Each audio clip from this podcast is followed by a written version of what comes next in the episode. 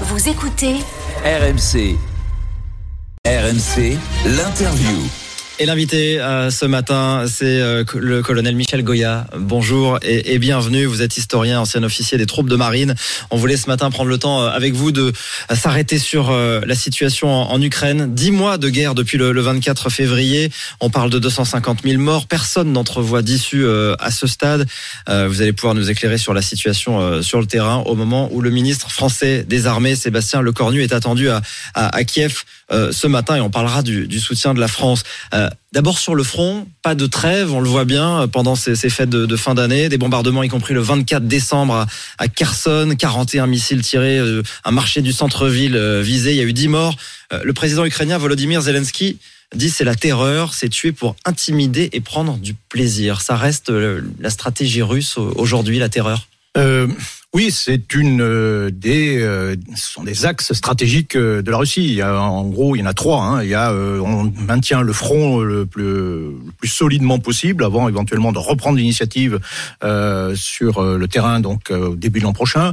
C'est le premier axe. Le deuxième axe, c'est effectivement c'est frapper l'intérieur de l'Ukraine, soit sur la ligne de front. Kherson, elle est sur la ligne de front, donc elle est frappée par l'artillerie, soit vraiment les villes à l'intérieur et particulièrement le réseau électrique par des frappes de missiles. Ça c'est c'est euh, l'aspect, euh, c'est la pression qui est faite sur la population euh, ukrainienne elle-même pour essayer de d'affecter son moral sans aucun espoir. Et puis le troisième axe, ce sont les opinions publiques occidentales, c'est le soutien à, à l'Ukraine qu'on espère faire faiblir. Donc ça, ce sont les, les trois axes, les trois lignes stratégiques russes actuelles. Les installations énergétiques continuent d'être visées. Les Ukrainiens oui. aujourd'hui sont toujours dans le noir, sans chauffage dans beaucoup de villes. Oui, c'est ça. c'est c'est une politique délibérée hein, de, de rendre la vie euh, difficile à, à, la population. Euh, donc euh, régulièrement, vous avez des salves de, missiles, de 50, 60, 70 missiles euh, qui tombent d'un coup en une journée, à peu près une fois toutes toutes les semaines.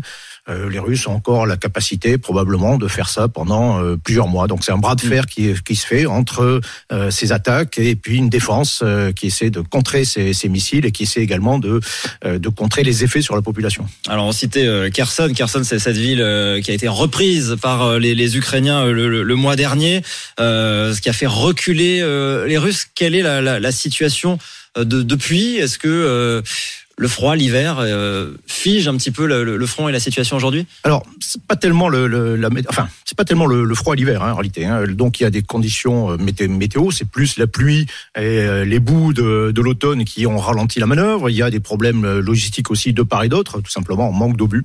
Euh, donc ça, ça réduit également les, les, les opérations. Et puis, euh, les les Russes ont ont comment dire resolidifié leur leur ligne de front. Euh, ont, en se retirant derrière le fleuve Dniepr euh, en Kherson, abandonnant Kherson, dont je rappelle qu'elle était normalement une ville russe hein, annexée, euh, mais ils l'ont abandonnée et maintenant ils la frappent.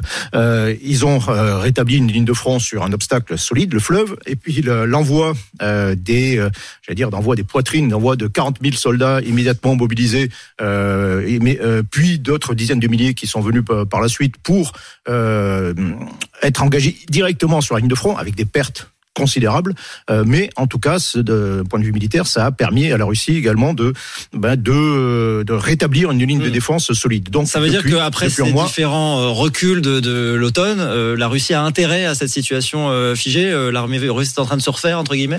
Oui, c'est l'espoir de la, de la Russie, c'est d'abord de bloquer les, les, initiatives ukrainiennes qui vont pas être stoppées par par l'hiver. Hein. L'hiver, le froid, le gel, tout ça, ça ne ça ne gêne pas les opérations militaires. Hein. En 2015, les opérations, les combats les plus durs qui avaient eu lieu entre Russes et Ukrainiens avaient eu lieu au mois de janvier, euh, janvier-février, en plein, en plein mmh. froid. Donc ça n'empêche pas les opérations. Mais l'espoir russe, effectivement, c'est dans le premier temps de, euh, de, de, geler la situation, euh, de ce qui est, ce qui est pratiquement le cas. Et puis, avec les 150 000 mobilisés qui doivent arriver à nouveau sur le, le front ukrainien euh, au début de l'an prochain, peut-être de reprendre l'initiative et de relancer peut-être à nouveau des, euh, des offensives. Mmh. On, on, et, et, on voit que l'Ukraine réussit désormais, en tout cas la Russie accuse l'Ukraine de frapper désormais sur son sol, euh, sur le sol russe, une attaque de drone sur une base aérienne à des centaines de kilomètres euh, du front. Il y a eu aussi des, saboteurs, selon le terme russe, qui ont été euh, arrêtés alors qu'ils tentaient d'entrer en, en, Russie. Est-ce que cela vous paraît crédible? Les Ukrainiens sont capables maintenant de, de frapper en Russie? Oui, bien sûr. Alors, ils, en réalité, ils l'ont fait depuis le début, mais c'était en bordure euh, de la frontière, dans la région de Belgorod, par exemple. Euh, ils ont frappé également en Crimée, alors qui est un territoire ukrainien, euh, mais que les Russes croyaient euh, un peu inviolable, invulnérable. Euh, et depuis euh, un certain temps, maintenant, ils frappent beaucoup plus à l'intérieur du territoire russe, euh, que ce soit par des actions de commando, de sabotage. On, avait- vu des images de, de, de sabotage dans une base d'hélicoptères dans le nord du pays. Et depuis le début de septembre, maintenant, il y a des frappes également très loin à l'intérieur du territoire russe, qui sont ponctuelles, euh, mais qui euh, font malgré tout des dégâts et qui sont en tout cas très symboliques, qui montrent que bah, le territoire russe euh, peut être frappé, euh, y compris jusqu'à Moscou. Hum. Alors l'armement, hein, vous le disiez, est essentiel euh, dans, dans, dans les deux camps et donc l'aide militaire apportée par les Occidentaux euh, est essentielle à l'armée ukrainienne. Ce sera l'un des sujets du ministre français des armées Sébastien Lecornu qui est à Kiev ce matin. Euh, mais la semaine dernière, c'est pas en Europe que Volodymyr Zelensky est, venu pour sa première visite hors d'Ukraine de- depuis la guerre. C'est à Washington qu'il est allé euh, directement. Euh, c'est un mauvais signal pour, pour l'Europe. Quel, quel signal? Il faut y voir C'est les États-Unis qui ont la main aujourd'hui, qui, euh, sont les principaux interlocuteurs? Ah bien sûr, les États-Unis euh, fournissent la moitié de l'aide totale euh, à l'Ukraine, hein, euh, toute aide confondue, financière, humanitaire, militaire, et pratiquement les deux tiers de l'aide militaire. Donc il est assez logique que Volodymyr Zelensky aille rendre visite aux États-Unis. J'ajoute au passage que si les États-Unis sont dans cette position, c'est qu'ils se sont donné aussi les moyens d'avoir le leadership, d'être fort. Si nous Français faisions le même effort de défense que les Américains en termes de pourcentage du PIB, donc en termes d'effort, euh, notre budget il serait pas de 40 et quelques milliards de- d'euros, il serait de 92 milliards euh, d'euros. Et là, on aurait certainement une, place beaucoup plus importante dans les débats. Oui, euh, les États-Unis qui annoncent fournir un nouveau système de défense en- antiaérienne patriote et qui votent une nouvelle enveloppe de 45 milliards de, de, de dollars. Ce nouveau système de défense patriote, il va être important sur sur le terrain défense défense antiaérienne? Oui, c'est un élément très important. Alors la défense antiaérienne euh, ukrainienne est déjà là, est déjà solide. Euh, heureusement, hein, sinon le- les villes seraient bombardées tous les jours par des avions euh, par les avions russes.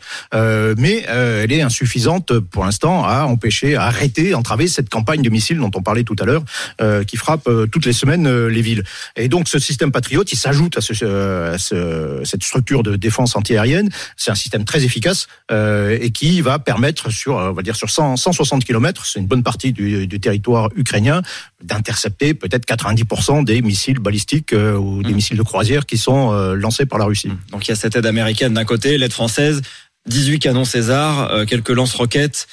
Il pourrait y avoir de nouvelles annonces aujourd'hui. Il y a une forme de prudence côté français à ne pas fournir trop d'armes, à rester en en deçà? Alors, je crois qu'il y a surtout euh, certaines euh, incapacités. Euh, je pense que nous, la- l'aide française à l'Ukraine, c'est 2% du total. Voilà, tout compris. Euh, donc nous sommes actionnaires à 2% dans ce consortium 2% du total de toute l'aide mondiale qui arrive voilà, à qui, arrive euh, à l'Ukraine, euh, toute aide confondue, militaire ou non. Euh, et dans le domaine militaire, si on ne fait pas plus, c'est en réalité parce que on n'a pas plus, quoi. C'est-à-dire qu'on paye euh, des dizaines d'années de petites économies euh, qui ont euh, détruit, euh, asséché complètement nos stocks, nos capacités. Et donc, euh, bah, c'est comme les masques euh, en termes sanitaires. Hein. Quand quand il y a plus de stock, quand il y a plus de réserve, ben on est vulnérable à la surprise. Hum, pas faute de Là, vous parlez de la France, mais est-ce qu'il y a un pays européen qui fait mieux que la France? Oui, euh, le, le Royaume-Uni. Déjà, qui est un pays européen, même s'il ne fait plus partie de l'Union européenne, mais euh, les, et l'Allemagne, euh, en termes absolus, euh, fournissent beaucoup plus d'aide militaire que euh, que la France. En termes relatifs par rapport, L'Allemagne vraies qui euh, Oui, qui pourtant n'a pas une grosse armée. n'a pas une grosse mais ouais. non, mais elle a, elle a encore des moyens, euh, les moyens, encore des stocks, elle a encore des moyens de production. Elle produit encore des chars, par exemple, euh, ce que ne fait plus la France. Euh, et donc, oui, elle, est- elle a encore des, des moyens. Mais j'y reviens, c'est les pays d'Europe de l'Est qui fournissent en réalité le plus d'efforts par Ce sont les rapport pays euh, voisins, Voilà, euh, qui sont, qui sont les pays voisins du conflit. Est-ce que ça veut dire, Michel euh, Goya, est-ce que ça veut dire que euh, ce poids dans l'aide militaire donne finalement aux États-Unis la main sur, sur le conflit. Le jour où euh, les États-Unis coupent le robinet et décident qu'il faut négocier, c'est- à Washington que se décidera la fin de la guerre Ah, je ne sais pas si c'est à Washington, mais en tout cas, les, euh, les États-Unis pèsent évidemment beaucoup plus dans, euh, dans cette guerre. Euh, je reviens à ce que je disais tout à l'heure. Hein, quand vous êtes euh, 2%, actionnaire à 2% de- d'une société comme la France, dans cette aide à l'Ukraine, bah, vous pesez pas beaucoup dans les décisions. Quand vous représentez 50%, vous êtes actionnaire à 50%, ben oui, effectivement, là, on vous écoute. Euh, voilà, quand Est-ce que la question commence à se poser euh, d'un calendrier vers une forme de dialogue, de négociation vers une fin de conflit. Est-ce que vous voyez cela arriver euh, en 2023 ou est-ce que pour l'instant, ça n'est pas du tout euh, envisageable? Alors dans l'immédiat, c'est, je pense que c'est, prématuré. C'est-à-dire que euh, le, la, la, vérité sera sur euh, sur le champ de bataille. Hein. C'est, le champ de bataille qui va décider en réalité de négociation. Il faut pas mettre la charrue avant les bœufs. Quoi. C'est d'abord euh, pour qu'il y ait une négociation, il faut qu'il y ait quelque chose, qu'il y ait une décision sur le champ de bataille, qui en gros, qui est un vainqueur, un vaincu vraiment. Euh, là, alors que là, nous sommes dans une situation où les positions des uns et des autres sont totalement incompatibles, euh, ou sur le, le, terrain on a euh, quelque chose qui est relativement équilibré, euh, et donc on est dans une situation où au mieux, euh, enfin on peut avoir un gel de, de la situation militaire si les, les deux adversaires finalement euh, s'épuisent et n'ont plus les moyens d'alimenter simplement cette guerre. Euh, mais euh, il n'y a pas encore, pour qu'il y ait négociation, il faut qu'il y ait un vaincu mmh. Euh, et qu'il admette. Est-ce que les opinions publiques occidentales peuvent euh, peuvent peser? On voit que les chiffres sont faramineux. C'est plus de 100 milliards de dollars qui ont été dépensés pour aider l'Ukraine dans cette guerre au niveau au niveau mondial. Est-ce que les opinions publiques à un moment ne diront pas ça suffit de dépenser autant d'argent pour cette guerre oui, alors c'est ce que je disais au début, c'est un des centres de gravité de, de ce conflit, hein, cette, ce soutien occidental et particulièrement le soutien américain, c'est celui-ci qui compte véritablement. Hein, si le soutien américain, euh, comment dire, devient euh, faiblit, euh, oui, là, les choses peuvent basculer euh, très vite. Mmh. Si le soutien français faiblit, c'est plus, plus compliqué. Mais c'est un véritable enjeu. Alors, traditionnellement, euh, ce soutien a tendance à s'éroder avec le temps, hein, quelles que soient les, les formes. mais les choses peuvent changer. Euh, vous savez que lorsqu'on a découvert les, euh, les, les horreurs des exactions russes à, à Boucha, euh, bah, effectivement, les perceptions ont également changé et le, le soutien à l'Ukraine a augmenté. Euh, donc, faut pas évidemment pas euh, souhaiter qu'on euh, qu'on découvre de telles de telles horreurs à nouveau pour alimenter ce, ce soutien. Euh, mais pour l'instant, je constatons qu'il est fort qui est encore très très important euh, et que euh, compter sur euh, une cassure, sur une cassure de la volonté, sur une brisure de, la volonté de, des peuples européens et américains à soutenir l'Ukraine, c'est pour l'instant une stratégie. une vision très aléatoire. Mmh, mmh. Et Vladimir Poutine, est-ce que ces différents reculs des, des dernières semaines, des derniers mois, le font vaciller ou est-ce que, selon vous, il tient? Bah, alors c'est toujours très difficile à dire. Hein. Le, la kremlinologie n'est pas une science exacte. Euh, c'est euh, oui, chaque coup, bien sûr, chaque défaite euh, subie par euh, l'armée russe est un coup porté également à euh, Vladimir Poutine. Euh, un ébranlement. Euh, si euh, dans les issues possibles que l'on imagine de, de, ce conflit, il y a la possibilité d'un changement de régime en, en, Russie, les, la Russie, l'histoire de la Russie est assez et peu indulgente avec les c'est-à-dire les losers avec les dirigeants qui ont perdu. Mmh. Euh, si en plus s'associe des difficultés pour la population euh, population russe, ça peut avoir de, de, de, fortes conséquences politiques. Pour l'instant, on en est là, ou plus exactement, on n'en sait rien.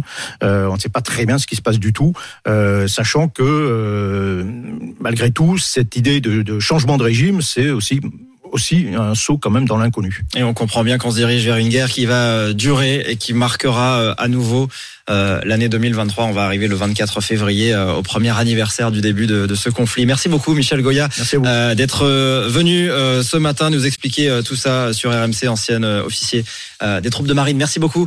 Très bonne journée à vous.